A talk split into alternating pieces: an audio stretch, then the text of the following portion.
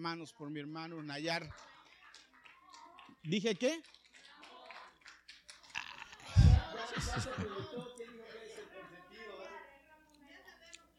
No dije que era el consentido, dije que era el menor. Y el menor es él, Ramón, eh, eh, eh, Nayar, digo. Este ya fue a de parque. Pero yo no, Dacia nos saludó, pero yo quiero que también le des palabras que nos salude. O, ven, Dacia, salúdanos. Y viene Mateo. Mateo, quítate el chaleco, es el abrigo. Tienes frío. Ven para que saludes. Mi sobrino, que también es canta. ¿Viste? Ya oyeron a mi cuñada cómo canta. Dios le ha dado una voz muy bonita. De verdad que muy bonita. Y, y este, y a mi sobrino. Ustedes conocen Ustedes conocen a, Nayar, al hijo de Nayar, hijo de Dacia, hermano de él. ¿Se acuerdan? Nos ha venido a ministrar con el piano él. Bueno, este es el menor, Mateo, y canta muy bonito. Entonces, este, pues les voy a dar el, les voy a dar el lugar y ya ustedes deciden qué sigue, qué hacen. Salúdanos, Dacia, y que cante Mateo y bueno, ya. Que Dios les bendiga, hermanos, ya me callo. Gracias, amados hermanos. En verdad es un placer y es un gusto. Me siento como en mi casa. Me, me, siento muy a gusto, me siento como si estuviera en mi congregación. Siento como el Espíritu del Señor fluye en este lugar y me siento muy contenta, muy feliz. No nada más de ver a mi, a mi cuñado Herminio, Jonathan, no, Herminio, Herminio, a a Lili y a mis sobrinos porque son excelentes anfitriones, sino de verlos a ustedes. Me da mucho gusto eh, eh, ver, a muchos tenía el gusto de conocerlos, algunos no, pero hermanos, es una bendición eh, volver a verlos, estar con ustedes, cantar, adorar al Señor juntos. Eso es un placer para mí. Y espero que pronto vayan a México, nos visiten y ahí tenemos mucho lugar en donde hospedarlos y pasearlos y que ustedes también conozcan mi bello Aguascalientes. Es un pueblito, pero es muy bonito. Dios les bendiga enormemente, hermanos. Dios les bendiga. Paz de Cristo. Gracias a Dios. ¿Cómo están? Yo estoy muy contento. Dicen por ahí, loco de contento. Me siento muy a gusto. Desde que entramos, le dije a la pastora, eh, se siente muy agradable aquí, el ambiente eh, rico, eh, me siento mejor que mi, congregación, no lo grabes esto. Este, será porque están acostumbrados ¿no? a vernos seguido, pero les agradecemos mucho sus atenciones, pastores, mis sobrinos, gracias por sus finas atenciones. Ya los extrañábamos, ya nos acordamos casi de todos de los niños, no les decía hace rato a algunos hermanos, ustedes están igualitos, los niños son los que cambian, crecen y nosotros seguimos igual, gracias a Dios, más ustedes. Me da mucho gusto estar aquí y cierren sus ojitos, por favor. Quiero orar. Quiero antes que nada darle la honra al Señor, porque no somos dignos de estar aquí en su casa, Señor no somos dignos de estar en tu presencia, ni siquiera de invocar tu nombre, ni siquiera de vivir. No merecemos nada. No somos dignos de nada. Solo tu amor, como lo cantamos, nos sostiene, nos alienta, nos levanta. De tal forma que no a nosotros, Señor, no a nosotros, sino a tu nombre sea dada la honra y la gloria. Que los dichos de mi boca que los dichos de mi boca y la meditación de mi corazón sean gratos delante de ti, oh Señor, mi roca. ¿Puedes decirlo conmigo, hermano? Que los dichos de mi boca, dilo así, decláralo y abre tu boca y dile al Señor. Que los dichos de mi boca, repítelo, repeats with me, se dice así. Que los dichos de mi boca, dilo, y la meditación de mi corazón sean gratos delante de ti, oh Señor, roca mía. Gracias a Dios. No se trata de nosotros. Todo esto es por el Señor. Para Él vivimos. Para Él, dice la palabra, para Él morimos. Ya sea que vivos o muertos, somos del Señor. Y me encanta la parte del coro que cantamos hace rato. Nada en el Señor se pierde. Hemos tenido pérdidas, la familia, hemos tenido pérdidas seguramente, no sé si alguien de ustedes. En mi congregación tuve muchas pérdidas. Eh, creo que oficié en dos años más funerales que creo que en toda mi vida. A muchos funerales. Tuve que, me, estaba haciendo, este, estaba, decimos en, México, estaba agarrando callo, estaba eh, agarrando experiencia en los cultos fúnebres de cómo estuvo de difícil la situación. Y bueno, pues había que darle palabra a la gente. Qué bueno que estamos aquí. Debemos darle al Señor la gloria, la honra, porque estamos aquí y eso es, ya con eso es un motivo para honrar al Señor. Gracias, repito, a ustedes por recibirnos, gracias a, mis hermanos, los pastores, mis sobrinos, por la invitación. Con mucho gusto eh, estamos aquí. Yo estoy agradecido con el Señor porque mi hermanito Herminio, a mí no se me olvida su nombre, mi hermanito Herminio, que es mi consentido, es el que sigue después de mí. Perdón. No, si es mi con. No, hija. Ahí está Dacia. Además estoy aquí en la casa del Señor. Eh, me da mucho gusto que el Señor nos lo, nos lo tiene con vida.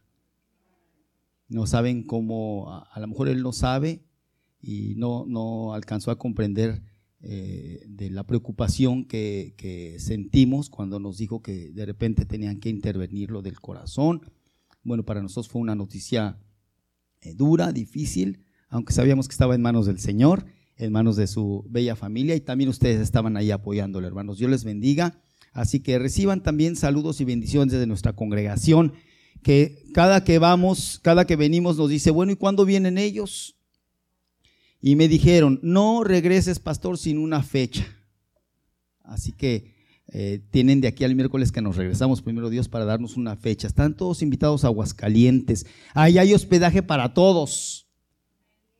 Uy, no los soy muy convencidos de ir. Vayan. Con mucho gusto los vamos a recibir con una buena birria de borrego, un menudo con pata, unos tacos de pastor. Eh, de pastor. ¿Sí saben lo que es tacos de pastor? Tacos de pastor, de perro no, allá sí son de, pastor. Y, este, y con todo lo, lo, que, lo que podamos ofrecer, con mucha humildad, hermanos, allá los esperamos con mucho gusto. Amén. Bueno, vamos a meter en la palabra. Estamos bien de tiempo, ¿verdad? ¿Sí o no? Ya vi que pusieron aquí el título del sermón. ¿De qué hablan sobre el camino? ¿De qué hablan por su camino? ¿Cuál camino? El camino de la vida. ¿Qué tanto decimos, hermanos? ¿Qué tanto hablamos? en nuestro diario vivir. Y quiero que leamos en el Salmo, en, perdón, en San Lucas 24, no sé si lo, vayamos a, estar leyendo aquí o alguien que me ayude a leerlo. No lo vamos a proyectar, ¿verdad? El, texto. Sino entonces, alguien que traiga, ¿traen su Biblia, hermanos? Bueno, alguien que me ayude a leer el, San Lucas 24, capítulo 13, 14, 15. Esos tres primero y luego vamos a dejar el 17 para después. Entonces, que alguien me haga favor de leer San Lucas capítulo 24, versículo 13, por favor. ¿Pastora o quién? Adelante, hermana, es su cumpleaños. Adelante. Ah, Lucas 24, 13. Así es cierto, es después. Hasta el 15. No le hace. Ah, está bien hasta ahí. Después ya leemos el 17. Se saben esta historia seguramente. Dos personajes, discípulos del Señor, dice otra versión, no sé si aquí mismo habla que eran seguidores del Señor, habían estado con el Señor. Y justo un día de victoria, un día de buenas noticias, un día en donde todo el mundo literal tenía que estar alegre. Hasta la fecha estamos celebrando, hermanos, ese día ¿verdad? Ese día al cual se refiere ahí eh, la palabra que iban de camino estos dos discípulos del Señor. Era un día de victoria, un día de, buenas noticias. Y dice la palabra que estos dos hombres iban saliendo de Jerusalén justo el día que resucitó el Señor. Un día especial, le damos gloria al Señor porque miren, creemos que el Señor Jesús murió, sí, pero que resucitó al tercer día. Y de ese día está haciendo alusión la palabra. Dice la palabra que iban saliendo de Jerusalén para una aldea, un pueblo llamado Emaús. Qué bueno que en esa versión dice hasta los, los, kilómetros, ¿no? Que había de distancia de Jerusalén a Emaús. Pero miren, hermanos, el sacrificio de nuestro Señor Jesucristo, su resurrección, su sangre derramada, deben ser motivos de gozo en nuestra vida. Esto, esto simplemente debe ser motivo de gozo en nuestra vida. Pensar en estas cosas, en esto, en esto, en este suceso que pasó eh, hace un poco más de dos mil años, debe provocar en nuestra vida alegría. Debe provocar en nuestra vida paz. Debe provocar en nuestra vida esperanza. No podemos vivir nuestra vida con amargura. No podemos vivir nuestra vida con desesperanza, con tristeza, con miedo. El Señor, dice la palabra, es mi amparo y mi fortaleza. Es mi pronto auxilio en las tribulaciones, de tal forma que a pesar de las tristezas, de las angustias, del valle de sombra de muerte, debe haber gozo en nuestra vida, porque el Señor resucitó. Porque el Señor vive en nuestro corazón y por eso nos reunimos aquí declarando y confesando que el Señor vive. Iban estos dos discípulos del Señor, caminando, platicando, hablando. Pero para estos dos seguidores del Señor, en lugar de haber sido un día de gozo, de alegría, dice la palabra que iban tristes durante su camino iban sin esperanza, tal vez hasta decepcionados. Y miren, hermanos, iban así porque la situación del Señor los había llevado a esa condición. La muerte del Señor los, les había provocado tristeza, les había provocado desesperanza, angustia. Ellos creían que se había terminado la esperanza para su vida. ¿Qué iban hablando? Dice la palabra que iban hablando las cosas que habían acontecido acerca de Jesús. Eso iban platicando estas dos personas, estos dos discípulos del Señor. Pero qué, como decimos allá, no sé si aquí digan, qué mala onda que estos hombres iban recordando las cosas tristes que había pasado. Dice que estaban discutiendo entre sí sobre las cosas que habían pasado. Estaban discutiendo sobre su esperanza en el Señor que pensaban si había terminado. Era un día de gozo, un día de fiesta, un día de alegría, no nada más en la tierra, en el cielo. Y dos personas, hermanos, eh, eh, eso, ese día se les había convertido en el día más terrible de su vida, de amargura, de depresión. ¿Qué platicaban estos? Decepcionados. Imagínense estos dos hombres que tanto decían, ay, llorando en el camino. Ahora quién nos va a salvar? Ahora qué vamos a hacer? Ya se acabó todo. Nosotros creíamos que este Jesús nos iba a salvar, que este Señor nos iba a redimir. Resulta que se ha acabado todo. ¿Qué habrá pasado después con su cuerpo? ¿Qué será de nosotros? teníamos la esperanza puesta en el Señor y bla, bla, bla, puro bla, bla, bla. Hermanos, qué fuerte es ir por el camino con alguien que en lugar de darte palabras de ánimo, te baje el ánimo. Que produzca en ti tristeza, que produzca en ti depresión que en lugar de que te alegre la vida, te la entristezca. Que en lugar de que te levante cuando estés caído, estos dos estaban en la misma situación, los dos, ay, mira tú, y el otro también llorando, sí, yo estoy igual o peor que tú.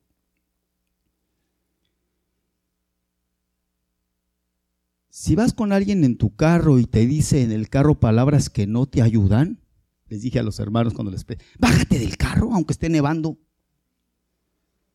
Y antes de cerrarle la, la puerta y de bajarte, dile, no me ayudes, compadre. ¿Sí saben lo que es compadre aquí o no? No me ayudes, porque hermanos, es una bendición la gente que nos dice algo y nos bendice. Pero la otra gente que no ayuda, Ahí van estos dos. Qué buena hubiera estado la historia si dijera, pero uno estaba levantando al otro, uno estaba consolando al otro, uno le estaba diciendo al otro, échale ganas, anímate. No, los dos estaban perdidos, en depresión, en desesperanza, desanimados. Y qué triste también pensar o saber que estos dos ya sentían que su vida se había terminado. No dudo que hasta en algún momento, en alguno de los dos, estaban discutiendo entre sí y diciendo, ¿por qué no nos quitamos la vida? Tal vez.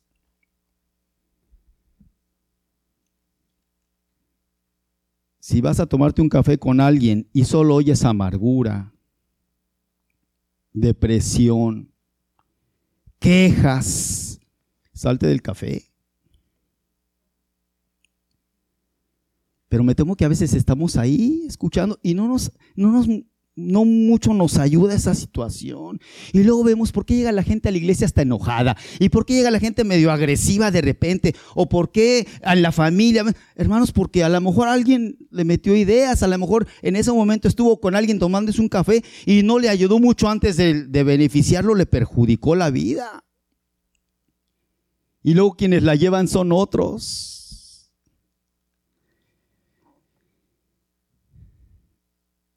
Miren, espero me dé tiempo de decirles todo lo que les quiero decir. Voy a apurar. Una vez llegué a un, no sé aquí así, si aquí así le llamen, pero yo tengo, no tengo el vicio, dice mi esposa que sí. Pero a mí me gusta tomar mucho, no se van en los comerciales, ¿verdad? Me gusta el Herbalife.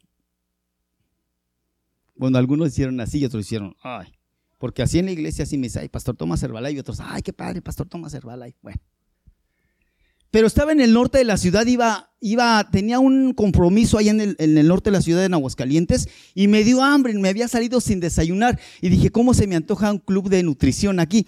Y de repente que veo la cortinita verde. ¿Aquí también son cortinas verdes? ¿Sí, en serio? No he visto dónde hay, mañana díganme dónde hay una para, porque le hemos metido de todo menos Herbalife. Ah, no, cierto, en la, en la casa me he tomado un Herbalife, pero dije, ¿dónde me tomo un, un batidito, un tecito, un aloe? Si saben de lo que estoy hablando algunos, ¿no? Y entonces veo una cortinita ahí verde y dije, qué bueno es el Señor. Como si el Señor me lo hubiera puesto ahí. miren, hermanos, ahorita van a ver por qué. Es más, el Señor la puso ahí. No existía ese club y el Señor ahí lo puso. Allá me llevó, lejos de la casa, en serio. Pero de repente vi la cortinita medio como rotita, medio como sucia y así como no de muy buen ver el lugar. Y dije, no. Pero tenía hambre y tenía antojo del Herbalife. No estoy mintiendo. Oí y sentí que alguien me dijo, métete ahí. Métete ahí. Y yo dije, a ver, hermanos, yo, yo soy un poco escéptico a esto, ¿eh? de que oí la voz del Señor y que me dijo y que les dijera, yo soy escéptico en esto, no dudo que, es, que, es, que sí sea así. Pero la verdad yo no he oído la voz del Señor nunca, ¿eh? nítidamente, así que me diga, pero esa vez, no sé si fue el Señor o alguien, pero me dijo, eh, o que me empujó, entra ahí. Bueno, pues me metí, ya estaba, estaba la señora, era una señora la que, la que estaba preparando, la que estaba atendiendo. Entonces ya me meto y me dice, buenos días, siéntese por favor. Nada más estaba ella, como era muy temprano, eran como las siete y media, dije, ah, pues fui el primero. Ya me siento en un rincón de la, del club y entonces ya estábamos ahí. No me decía nada la señora, le dije, me da un aloe, por favor, deme lo que... Sí, callados los dos. Pero en eso entra una señora, como de unos eh, joven, como de unos 65 años, la señora, joven, fuerte. Digan amén. Las jóvenes de 65, 70 por ahí. Bien, y más si toma eh, tomaba Herbalife, yo creo que la señora entró derechita. Y se sienta en el otro rincón del club, totalmente me ve y nada más me hizo buenos días y yo buenos días. Y se sentó totalmente al otro lado, pero nos veíamos así y la que hacía las, las malteadas ahí enfrente. Y yo pues solo, como no platicaba con la señora que estaba haciendo el club, entonces esta mujer, esta señora le dice, ¿qué crees? Creo que se llamaba, no sé, X. ¿Qué crees? Le vamos a poner un nombre. ¿Qué crees, este, eh, Lupita? ¿Qué le pasa a Lupita? ¿Qué le pasa Lupita? Estaba allá, ¿eh? Fíjense. Alguien me dijo que me metiera allá, me metí y ya dije, bueno. ¿Qué crees? Le dice, fuerte que ya me tengo que regresar a Veracruz, era de Veracruz, estoy hablándoles de Aguascalientes. Y ya le dije a mi pastor, fuerte. Yo, siendo pastor, y la vuelta. Ya le dije a mi pastor, quiero por mí porque me tengo que regresar ya con mi mamá. Y empieza a hablar. Le, dice, le dijo a Lupita, Amalia se llama la señora, no se me olvida. Ahorita van a ver por qué empieza a hablar y le dice, porque ya hablé con mi pastor que ore por mí, porque ya perdoné a mi mamá. Y yo escuchándola. Y la otra tirándola de a loca, la de ella, de espaldas, pero ya diciendo, y voy a ir a, a, mi casa porque ya me dijo mi pastor, oró por mí, mi pastora, me ungieron, oraron por mí, me dijeron, tienes que ir a ponerte a cuentas con tu mamá. Todo eso le estaba diciendo. Dice, entonces vengo a despedirme de ti, pues ya no me vas a ver aquí, tengo que arreglar este asunto, porque la señora tenía 68 años, Amalia, y dice, y tengo desde los 12 años que me salí de Veracruz, dejé a mi mamá porque me maltrataba, porque me explotaba, porque prefirió otro hombre que a mí, etcétera. Empezó a decirle todo su testimonio allá y yo acá. Y tengo que ir a ponerme a cuentas porque acabo de conocer al Señor Jesucristo hace cinco años, le dijo, y entonces ya entendí que tengo que ir a ponerme a cuentas con mi mamá. Irla me trató como lo peor, me explotó, le empezó a decir a la mujer de espaldas y yo estaba más atento. Y luego me volteaba a ver y yo me volteaba. Pero nada más seguía hablando para allá y yo me Yo me volteaba y me tenía con la boca abierta esa mujer. ¿Qué palabras dicen sobre su camino? ¿De qué hablas sobre el camino? Llevaba media hora, 40 minutos hablando de su testimonio, del, de lo que el Señor había hecho en su vida. Era una mujer que había hablado puras, imagínense todo lo que había hablado durante casi 50 años de su vida, con amargura en su corazón. Y llevaba 45 minutos hablando ahí del Señor, de sus pastores bien y entonces en una de esas se pone a llorar y dice, entonces ya te voy a extrañar. Le dice, ah, yo también le, doy el avión. Y entonces yo volteo y le digo, disculpe. No, le hablé de tú. Disculpa, ¿cómo te llamas? Amalia, me dice. Le digo, ¿eres cristiana? Uy, no le hubiera dicho eso. Estaba sentada así. Estaba hablando allá y se tomaba su aloíto y yo allá en el fondo eres cristiana, se volteó y ya ignoró allá y que se empieza a dirigir a mí. No se me va a otro sin hablarle de la palabra, dijo. Dice, ¿usted a qué se dedica? Y que le digo que soy pastor. No dije, no le voy a decir para que me evangelice. No tengo mucho tiempo, hermanos. No tengo mucho tiempo. De esto hace como un año. Hace un año de eso. Hace un año, aquí lloro, que apenas acepté al Señor Jesucristo como mi único y suficiente Salvador. Esa mujer me evangelizó. Esa mujer me presentó el plan de salvación de tal forma, a tal grado que dije, no lo voy a decir que soy mejor le voy a decir que soy el peor pecador de todos. No le digo que soy pastor, pues imagínense, no le dije nada. Dice, ¿te puedo seguir hablando de, la palabra del Señor? Le dije, sí, dime.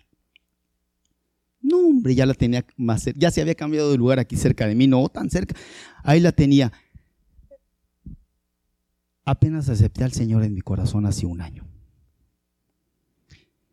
Hizo, hizo que hiciera mi oración de fe dice, no le gustaría aceptar al Señor como único. Después de todo lo que me dijo, no tengo tiempo para decirles todo, me convenció. No quiere aceptar al Señor Jesucristo como su único y suficiente Salvador. Y todavía yo lo pensé para ver qué hacía la mujer. Y se levanta y me dice, ándele, yo sé que algo está pasando en su corazón. Y si estaba pasando. Mi corazón estaba que... Estos dos que no les habló el Señor, dijo, mi corazón, que no ardía tu corazón. Cuando oímos hablar al Señor, después comentaron, ¿se acuerdan de estos dos discípulos que iban allá? Así estaba yo. No sé si se dio cuenta o el Espíritu Santo le dijo, una mujer de casi 70 años dice, hágala, le conviene, acepte al Señor. Mire, yo ya me voy a ir a ponerme a cuentas con mi mamá. Y lo primero que voy a hacer para que le sirva y usted lo piense, voy a ir y le voy a besar los pies, la voy a bañar, le voy a decir que me perdone por haberla abandonado. Acepte al Señor, me insistió. Y la señora que vendía ya estaba como, así como que,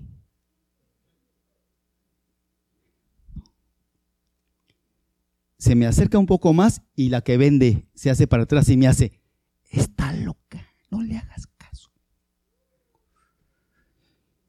Y yo, y luego me pregunta la señora, ándale, ándele, acepte a Jesucristo. Yo ya me voy, aproveche la oportunidad de su vida. Hermanos, tengo 50 años de edad. A los 13 años fui bautizado en el nombre de Jesucristo, pero no había aceptado al Señor en mi corazón. Hasta que alguien me evangelizó. Carnal, nadie me había hecho decir mi oración de fe. Nadie en mi vida, ni mis pastores, ni mis papás. Yo decidí bautizarme, pero nadie me había dicho con tanta que me convenciera, aceptas al Señor Jesucristo. Así, ya la señora ya estaba hasta haciéndole así como el chente, ¡ah! le hacía. Entonces me pongo de pie, así, y le digo, sí lo acepto. Y la señora del Herbalife,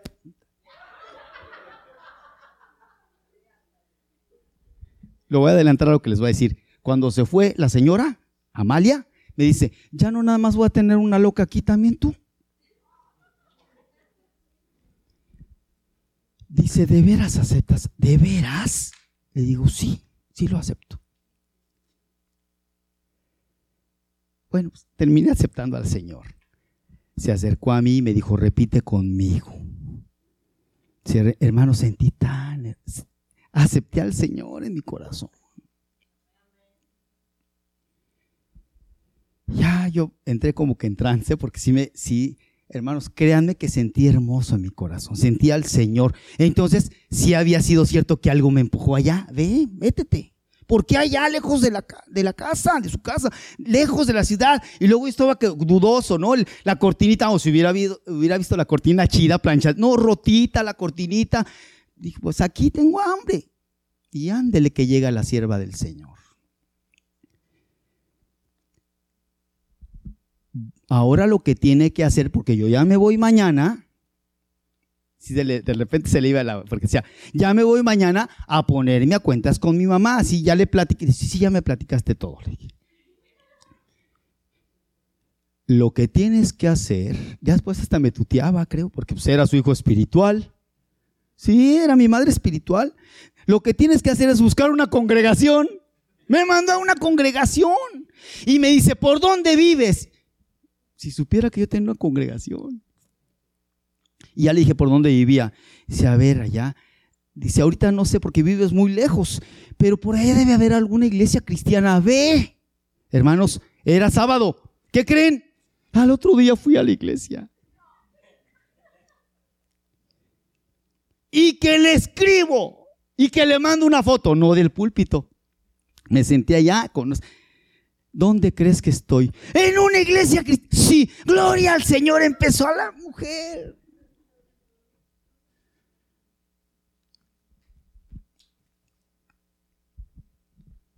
Se les aparece el Señor a estos en el camino. ¿Qué estaban haciendo?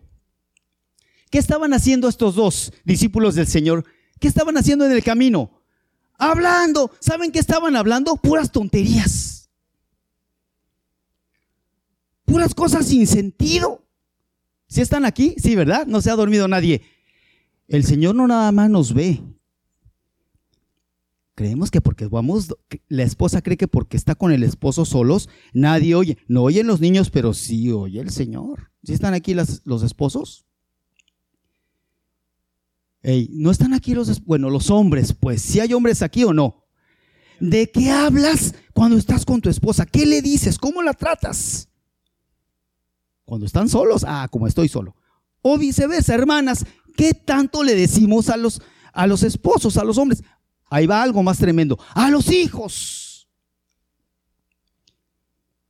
Estos hombres iban caminando puras tonterías y entonces el Señor les dice, a ver, a ver, a ver, ¿de qué están hablando? ¿Por qué tanta amargura? ¿Sí o no? Les preguntó el Señor. A ver, ¿de plano les está yendo tan mal como para que estén en esa condición? ¿Cómo los, cómo los halló el Señor? Fíjense qué interesante. Le contesta uno al Señor, ¿eres tú el único forastero que no sabe lo que ha pasado? ¿Se acuerdan? Y luego el Señor todavía les dice, no sé nada. O sea, como para ver. No sé de qué están hablando. Díganme. Gloria al Señor. Si sabían. Miren, hermanos. Le dijo, díganme qué cosas. Y entonces, ahí yo me imagino a estos dos que cambia su, su semblante. Se empiezan a, llenar de alegría porque dicen, de Jesús Nazareno, que era profeta, usado en palabra y en... Cambió su actitud.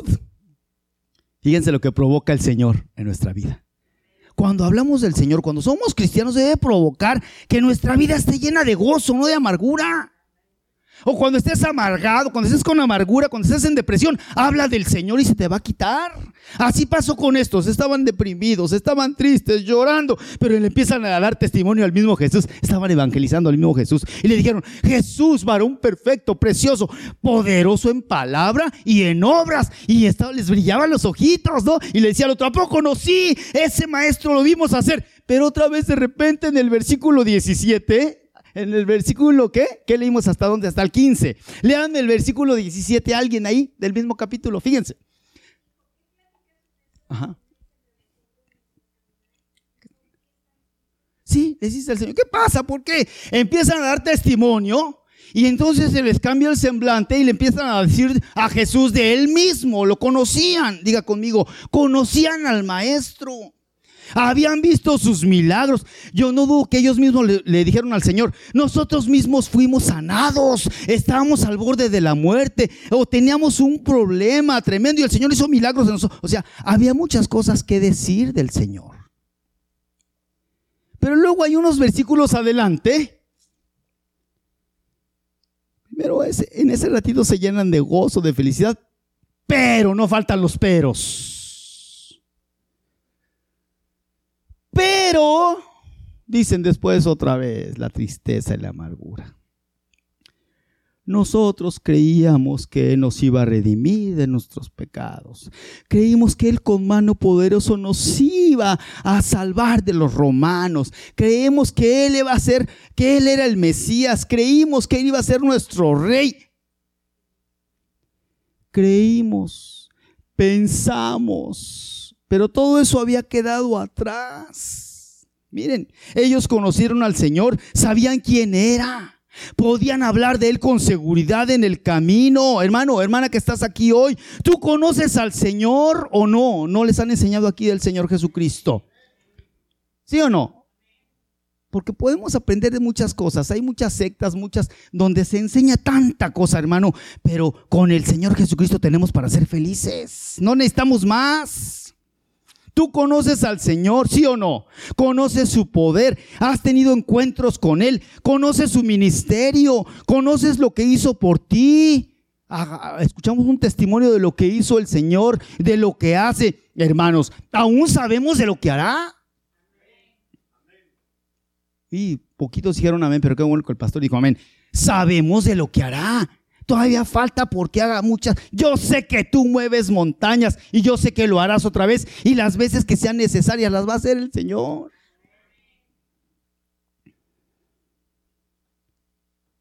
Somos testigos de su misericordia.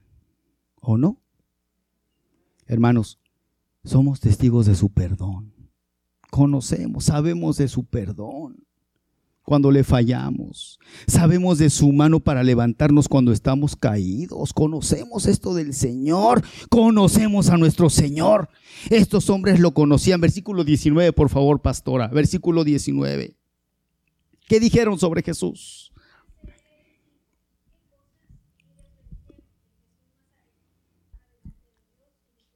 ¿Qué tal? Pero luego el 21. 21, escuchen el 21. Pero otra vez, pero...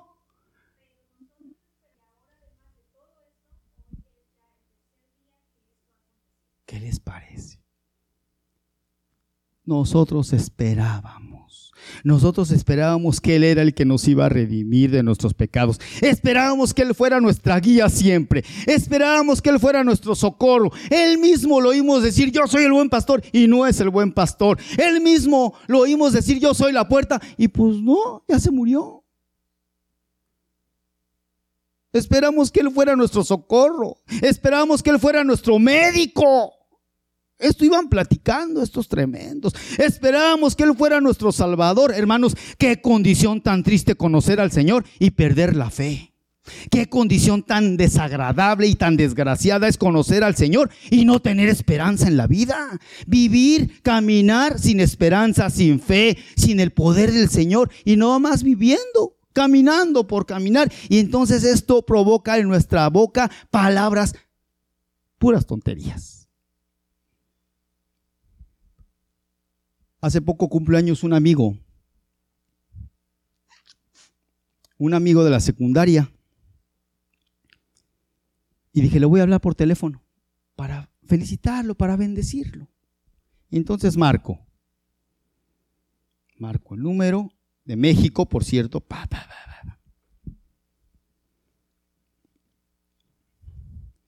y oigo que me dicen, bueno, no hombre, pues imagínense todo lo que le dije. Nada más esperé que me dijera, bueno, ¿cómo estás mi hermano? Dios te bendiga, te mando un abrazo. El Señor te va a dar lo que necesites. Si tienes, no, como media hora dándole bendiciones. Y termino ya hasta sudado y cansado. Y dije, a ver, ¿quién habla? Me dice, ¿quién habla? Después como de 20 minutos diciéndole, el Señor va a hacer por ti grandes cosas. Mira, acércate, busca al Señor Jesucristo. Él te va a dar lo que necesites, te va a que te dé una larga vida. Que... ¿Quién habla? Me dice. Me equivoqué de número. Y luego le digo, perdón, me equivoqué. No, no me cuelgue, padre, me dijo. Discúlpame, no te, no te enojes. No me cuelgue, padre. Estoy a punto de quitarme la vida. Imagínense, hermanos, casi me...